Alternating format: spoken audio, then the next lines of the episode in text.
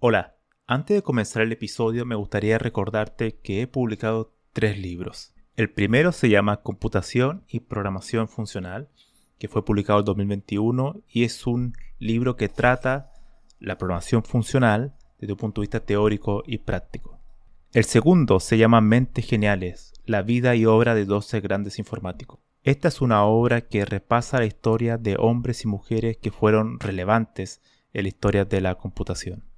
Y el último, el más reciente, se llama Principios de Programación, donde explico una nueva forma de entender la programación a través de ocho conceptos.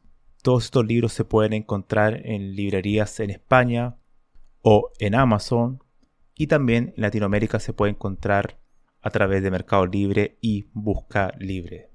Para más detalles pueden visitar mi sitio web camilochacón.com.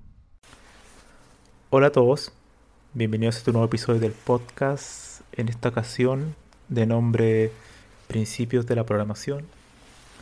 Y antes de entrar en el tema de hoy, yo creo que muchas de las personas que escuchan este podcast se habrán dado cuenta que yo rara vez toco los temas de la tecnología asociada a la computación.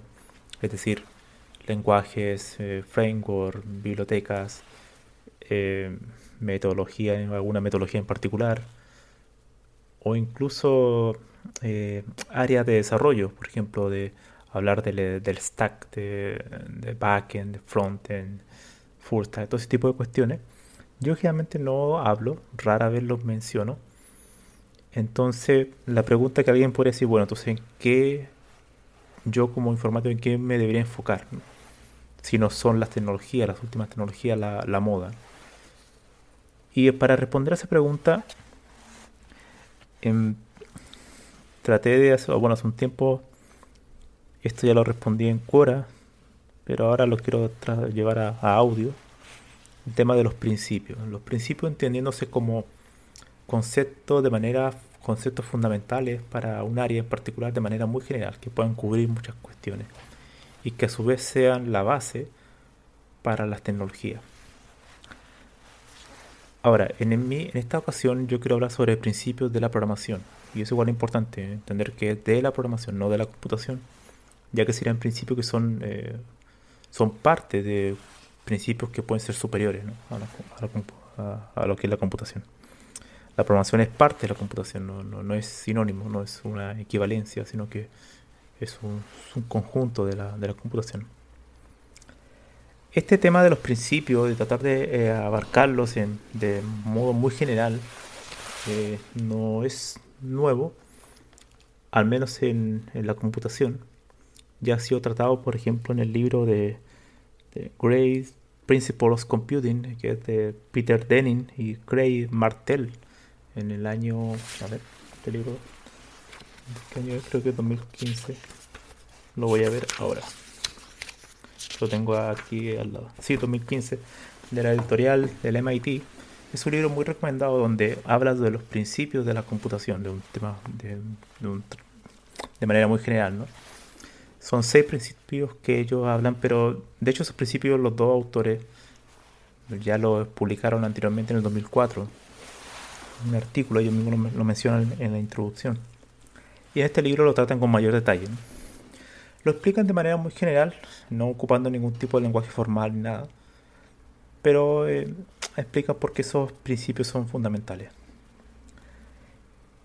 Y lo que quise hacer en esta ocasión era hablar de principios, pero no de la computación, sino que de la programación. Y ahí, bueno, hay varias diferencias, pero eso yo creo que lo, mencionaré en otro episodio. Y buscando esos principios, eh, el primer requisito que uno puede eh, asignar a un principio es que ese principio o ese conjunto de principios estén en la mayor cantidad de software posible. Si hablamos de programación, estamos hablando de construcción de software. Ahora digo programación porque es el nombre de la actividad ¿no? que crea el software. Si simplemente dijera software, principio del software, probablemente dejaría de lado la actividad al ser humano en sí, ¿no? O sea, solamente hablaría del programa como entidad abstracta que se ejecuta en un aparato físico, en un hardware. Pero programación para mí es mejor porque me da, da las dos, los dos aspectos, ¿no? La parte abstracta del software y también la parte eh, del hardware y a su vez la persona, ¿no? La persona que manipula ese artefacto. Entonces, eh, por eso me gusta más decir el principio de la programación. Y en, ese, en esos principios yo di con, con 8 y algunos son también ocupados por, por este libro de, que mencioné anteriormente, de Peter Denning y Craig Martell. Y es que hay, di con 8, principios, de los cuales los primeros 5 son principios técnicos, donde yo hago la diferencia entre los principios eh, técnicos, que son básicamente el estudio, de las entidades que utilizamos a diario para construir programas, para programar. Y después están los principios de conducta, que son más cercanos a la persona. Y, a la y al relacionarse con otras personas también, obviamente. Y esos principios también son fundamentales, sobre todo en un área que a diferencia de otras, que por ejemplo lo que es la ciencia, y aquí vamos a entrar en otro aspecto, pero de manera muy superficial, y es que la tecnología, y esto, la programación, la computación es un área relacionada con la tecnología totalmente, es, se busca la eficacia, principalmente, en base a ciertos criterios, objetivos, que puede tener una empresa o cualquier persona, quieren llevar un producto al mercado, eh, y la idea que sea lo más eficiente posible según una n cantidad de parámetros. La ciencia, por otro lado, la ciencia natural, la ciencia más eh, dura, como la física, eh, sobre todo la física que es más teórica, tratan de buscar la verdad, o sea, tratan de descubrir cómo se comporta el universo en sí. eso no es eh, equivalente a lo que es la computación. La computación no busca la verdad en sí misma, sino que busca que sea eficiente según quien esté definiendo esa eficiencia. Entonces no busca la verdad, sino que busca que sea lo suficientemente eficiente según los eh, objetivos que se plantea la empresa. Algunas pueden tener simplemente objetivo económico, la mayoría, pero otros pueden tener otro tipo de, de parámetros de eficiencia. Por ejemplo, la, la amplitud del entorno del software, o sea, la mayor cantidad de personas que lo usen. Otros lo pueden presentar como un producto, como un servicio, etc. Un software puede tener mucha versatilidad en la forma que se pueda ganar dinero con él. Otro software, por ejemplo, se dedica más a los parámetros como que sea muy que sea muy fiable. Por ejemplo, los software que tienen que ver con inteligencia artificial se pide que, sobre todo si está en juego la vida humana, tenga el menor daño posible, o sea, que la, cantidad de errores que tenga sea mínima. Entonces, porque claro, y también los tipos de software que se ocupan en, en aviones, en cualquier tipo de aparato donde un error puede costar la vida de personas. Esos son parámetros de eficiencia que, claro, no son los mismos que un software, por ejemplo, de administración o, o una aplicación que es una red social. Ahí entran otros tipos de cuestiones, por ejemplo, cómo, cuál es la manera que se van a organizar o se van a recuperar los datos de las personas. Entonces ahí entra otro tipo de factores el uso correcto de, la información. Entonces, todo se, va, eh, gira en torno a una ganancia, una ganancia, no buscar la verdad como tal, sino que uno va buscando una cierta ganancia a través de un, de un producto, ¿no? que este producto es un software. Esa es la principal diferencia ¿no? entre la tecnología con, la ciencia, ¿no? bueno, con algún tipo, con un tipo de ciencia en particular. Entonces, em, también por eso es que hoy en día los temas de la ética son muy fuertes la parte de la tecnología, porque claro, al haber eh, la eficiencia ser fundamental para, para crear artefactos y en, pos de tener una ganancia económica, uno tiene que tratar de crear restricciones, es decir, no todo vale, ¿no? Entonces, ya que no voy a buscar la verdad, voy a buscar una, una ganancia, puedo crear, eh, puedo tener obviamente conflictos éticos en pos de ganar dinero, ¿no? Puedo engañar a las personas, puedo crear software que tenga miles de errores, eh, puedo robar los datos, etc. Todo ese tipo de cuestiones son temas éticos, la conducta del, programador como tal, eh, de la empresa como tal, en crear un software que sea lo más adecuado para las personas que lo usen y para la sociedad también. Entonces, claro, los temas éticos son fundamentales. Ahora bien, entrando a los ocho principios, los voy a resumir brevemente y posteriormente daré una conclusión.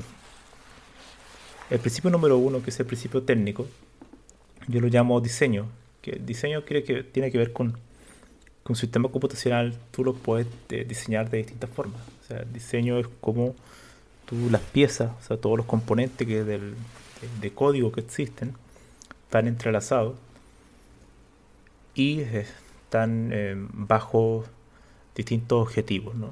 Y estos objetivos pueden ser de distinta índole. Algunos software están diseñados para ser más tolerantes a falla, otros no tanto. Otros tienen otros eh, parámetros de, eficiencia, por ejemplo, enfocarse en cosas tan técnicas como el consumo bajo de memoria RAM. Otros quizás eh, quieren que sea más rápido, pero que tenga menos funcionalidades. Otros prefieren que tenga muchas más funcionalidades, aunque no sea tan rápido, aunque no sea tan eficiente.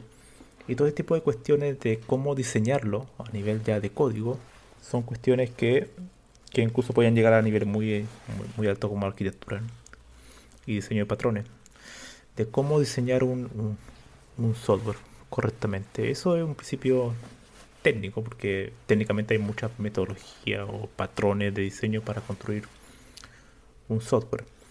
Y no tan solo eso, sino que uno puede también conocer técnicas para hacer código muy eficiente, ¿no? o sea, algoritmos muy eh, que consuman muy poca memoria, o que, eh, no sé, eh, por ejemplo, puedan, eh, para reducir el tiempo de cómputo, sean distribuidos en algún, en algún componente ya más de, de, computación distribuida en distintos ordenadores conectados para que sea más eficiente.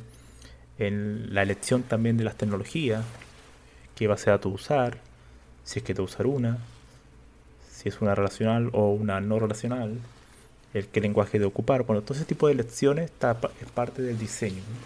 Una forma muy general de, de tratar todo el sistema de una manera, em, de verlo de una manera muy general. ¿no? Cómo va a estar diseñado todos los componentes, cómo van a estar interconectados entre sí. Y cuál es la forma adecuada de hacerlo según los parámetros que alguien me indique. Posteriormente está el principio de, de estado. El principio de estado es una idea muy básica que viene de la época ya del origen de la computación con Alan Turing, que es la idea de una máquina de estado. O sea, todo es, una, todo es un estado en sí. Cuando nosotros programamos cualquier cuestión, uno sabe que hay una cierta relación entre las eh, definiciones que estamos haciendo línea a línea y hay una relación de estado. Por ejemplo, cuando defino una variable, si esa variable va cambiando en el tiempo, es decir, es mutable, ese estado de esa variable cambia. Y toda la computación, cada algoritmo que uno define es un cambio de estado cada paso. Cada paso del algoritmo es un, estado distinto, que ya no es idéntico al anterior. De hecho, si uno hace una foto de la ejecución de un programa en un, lapso de tiempo, todo el uso del, CPU, de la, de la, RAM, todo ese tipo de cuestiones nunca va a ser idéntico a otro. Aunque el resultado final sea el mismo son estados distintos. Y el tipo de ver la computación como estado ayuda a, pensar mejor de manera algorítmica. Esa es la idea de ese principio.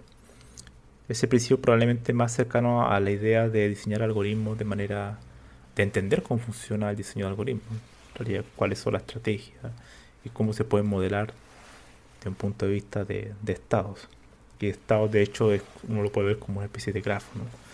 Si uno ve una, se estudió una vez, por ejemplo, este tema de los de la máquina de Turing, de la teoría de la computación, todo tipo de cuestiones, eh, uno puede ver que la computación se modela a través de estados. El tercer principio es el de recursos. Recursos son restricciones, restricciones sobre lo que vas a construir. Restricciones, eh, restricciones principalmente físicas, es decir, donde entra en juego el hardware yo puedo diseñar cualquier cosa, pero tengo que tener ciertas restricciones donde lo voy a ejecutar. puedo tener teóricamente eh, un diseño maravilloso, un estado, el principio de estado eh, donde yo modele la computación, pero también tengo que pensar en los recursos disponibles. Cuánta RAM voy a tener, disco duro, cuántos discos duros voy a tener, cuántos ordenadores voy a tener disponibles, etc. Eso es la idea del principio, principio de recursos. El cuarto principio es la coordinación. Y aquí igual entra el tema de las posibilidades que nos entrega un buen hardware. Un buen hardware es un ordenador que, por ejemplo, tenga múltiples núcleos, que tenga, por ejemplo, una GPU, que tenga, que que podamos tener una granja de ellos, por ejemplo, que sean varios.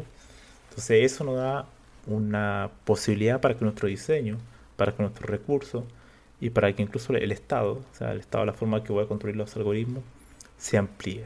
Entonces aquí podemos ocupar técnicas de paralelismo, concurrencia, todo ese tipo de cuestiones que viven en el mundo eh, no propiamente tal determinista, sino que de, procesos de algoritmos que están eh, distribuidos por la red para reducir el tiempo de cómputo, o sea, para hacerlo más rápido.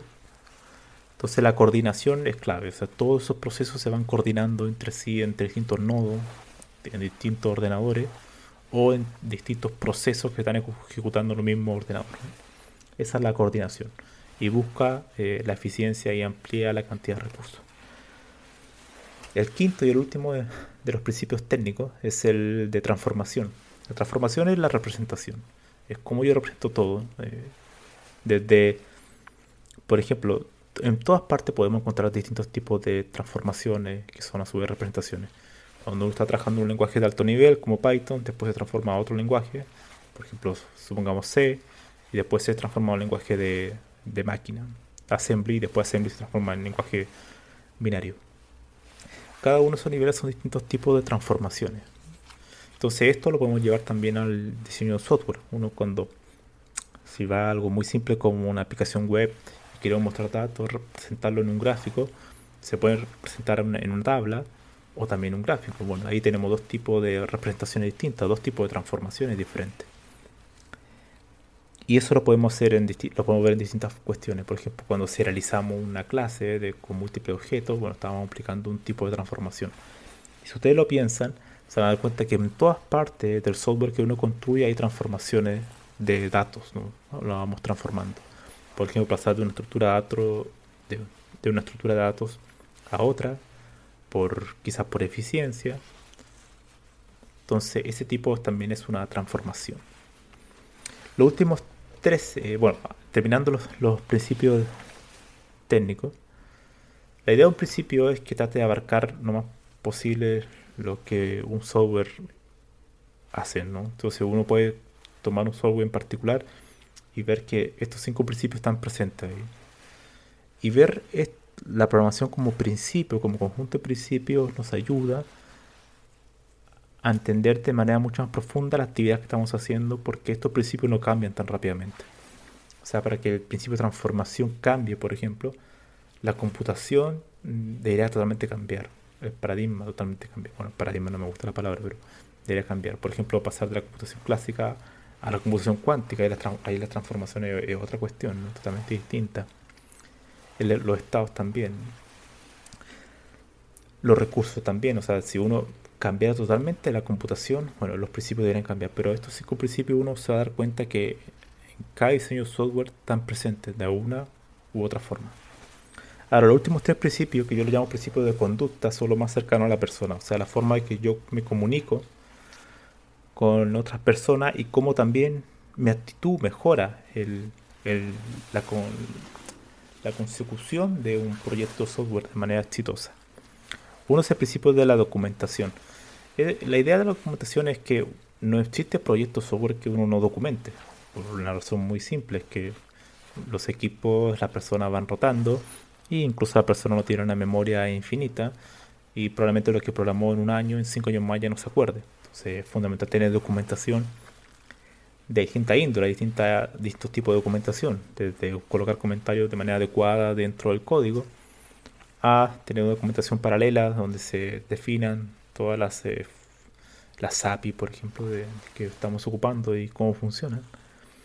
Eso permite para que después otro integrante del equipo lo, las utilice, aprenda a usar las aplicaciones y cómo desarrollar funcionalidades. Es decir, la documentación pareciera ser que es algo transversal, o sea, es muy raro que la programación alguien diga documentación no necesitamos. Entonces, como eso no ocurre, es claro que es parte de un principio. El otro principio que también es fundamental es la evaluación, o sea, cómo yo pruebo que lo que hice está bien.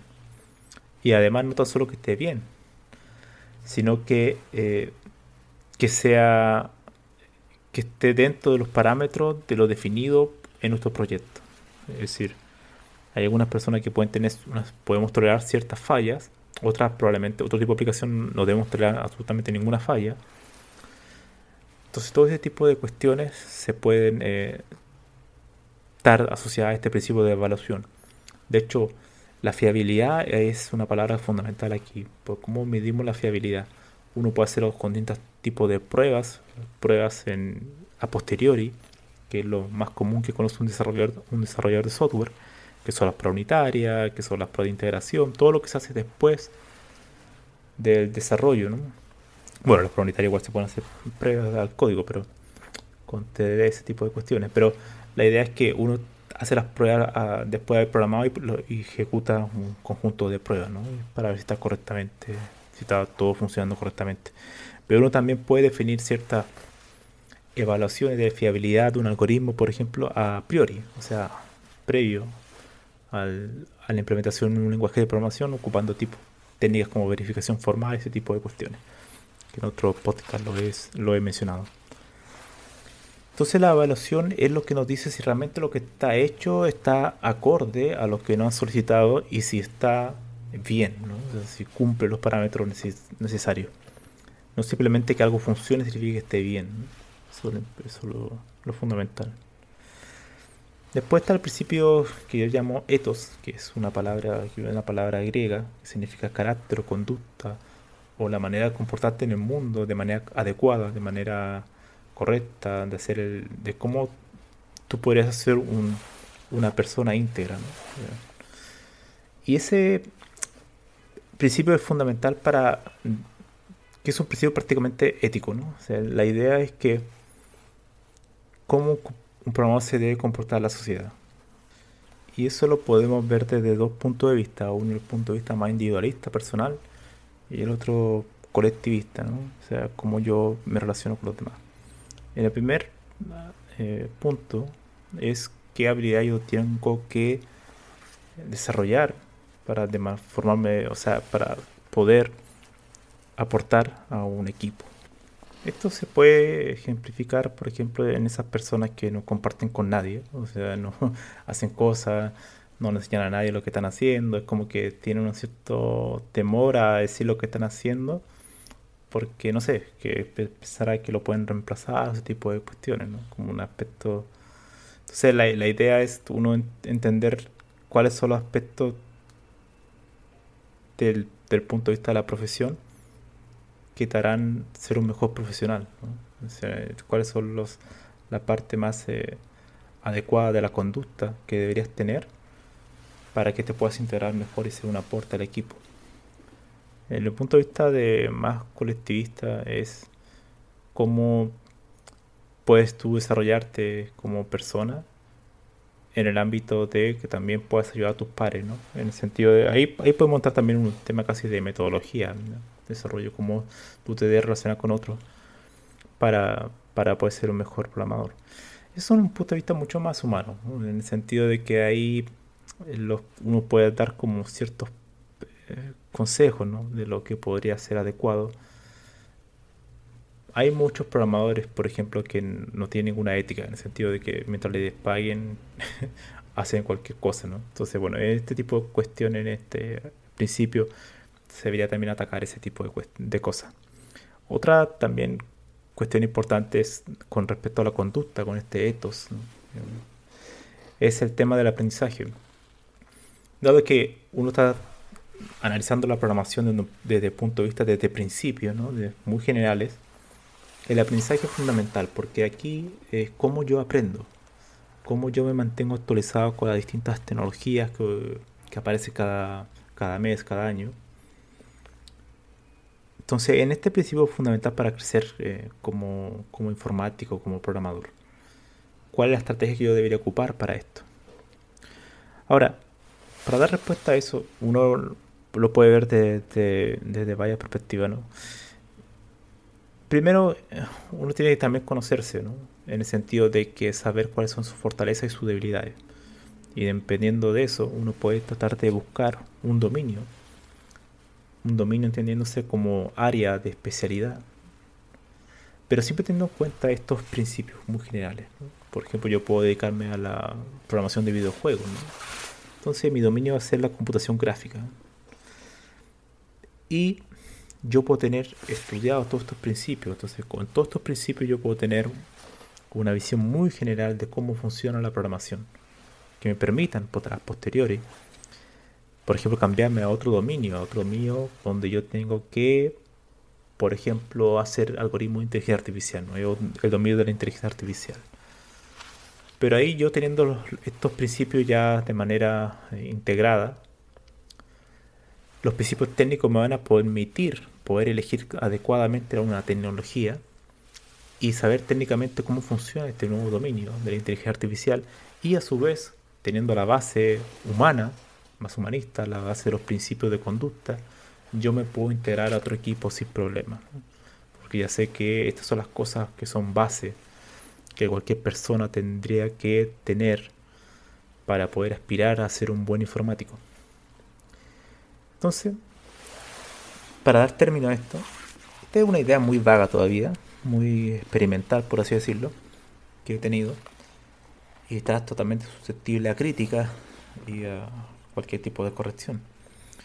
Mi idea es a futuro tratar de escribir esto y hacerlo de una manera mucho más formal y que pueda eh, formalizarse, es decir, especificarlo de manera con algún lenguaje formal, por ejemplo, lógica, también tratar de explicarlo de una manera mucho más para evitar ambigüedad, ese tipo de cuestiones. O sea, uno puede definir términos, conceptos utilizando, por ejemplo, lógica de primer orden.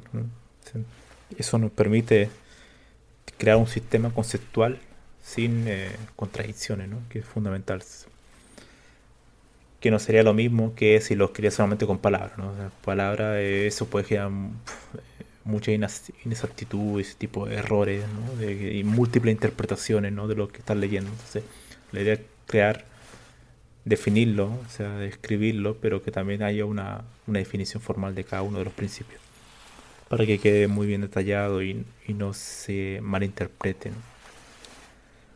Creo que los ocho principios, el principio número uno de diseño, estado, recursos, coordinación, transformación, documentación, evaluación y etos, ¿no? el principio de la conducta, el carácter. Em, creo que abarca eh, eh, todo lo que es la programación en general, incluso todos los paradigmas. uno ve la, la, programación funcional, por ejemplo, son transformaciones, las funciones, toda la computación basada en, eh, funciones son transformaciones y estados. El, paradigma imperativo, bueno, el imperativo por naturaleza es estado, ¿no? Estado mutable. El lógico puede ser parte también, incluso como, como transformación y también como estado, ¿no? Ser parte de los dos. los, los paradigmas que son de asincronía son parte de la coordinación. Todo lo que son diseño de patrones, eh, técnicas para desarrollar de manera adecuada un software, eh, metodología puede ser parte también del diseño. Y todas las técnicas de prueba, de testing, este tipo de cuestiones son parte de la evaluación. Los consejos para que un, programador pueda encontrar un buen trabajo, eh, cuáles son las habilidades que debe tener, bueno, están también en, la parte del ethos, ¿no? de, la, de la conducta, del carácter otros, por ejemplo, de la optimización. O sea, yo quiero hacer algoritmos que funcionen en un hardware una Raspberry, por ejemplo, Raspberry Pi, ¿no? con muy pocos recursos, entonces tengo que aprender mucho de algoritmos, este tipo de cuestiones.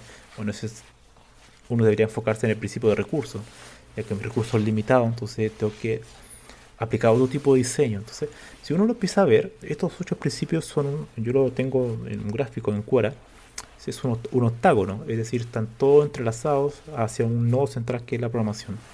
No son principios aislados entre sí, sino que están todos en armonía cada uno de ellos requiere del otro. Y esa es la idea fundamental. Presentar la programación como, como este conjunto de principios desde el punto de vista de un sistema. Y algo fundamental, que yo no lo hice como principio porque para mí no es un principio, sino que es una herramienta que nos permite hacer, eh, crear todo este tipo de principios, es la lógica. La lógica es fundamental. Todo en computación es lógica. Y la lógica nos permite, nos da el, cimiento para construir eh, estos ocho principios u otros que pueden surgir en el futuro.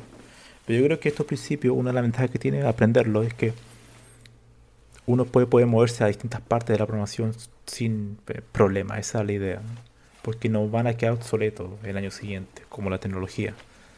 Se van a mantener durante un tiempo. Sobre esto probablemente escriba algo para hacerlo de manera más detallada y formal. Pero también me gustaría leer sus ideas. Dejaré un enlace a la respuesta de Quora donde menciono un poco esto. Para que me puedan hacer llegar sus opiniones, críticas, cualquier cosa. Para mí es, eh, es interesante también compartir, en, entablar relaciones con las personas que me escuchan. Si tienen alguna sugerencia, yo siempre estoy bienvenido a, cualquier tipo de, objeciones. que eso me, gusta. Porque así las ideas se van mejorando. Eso sería por hoy. Espero que le haya interesado esta idea de ver la programación como principio, sino como aprender la última herramienta de moda. Nos vemos.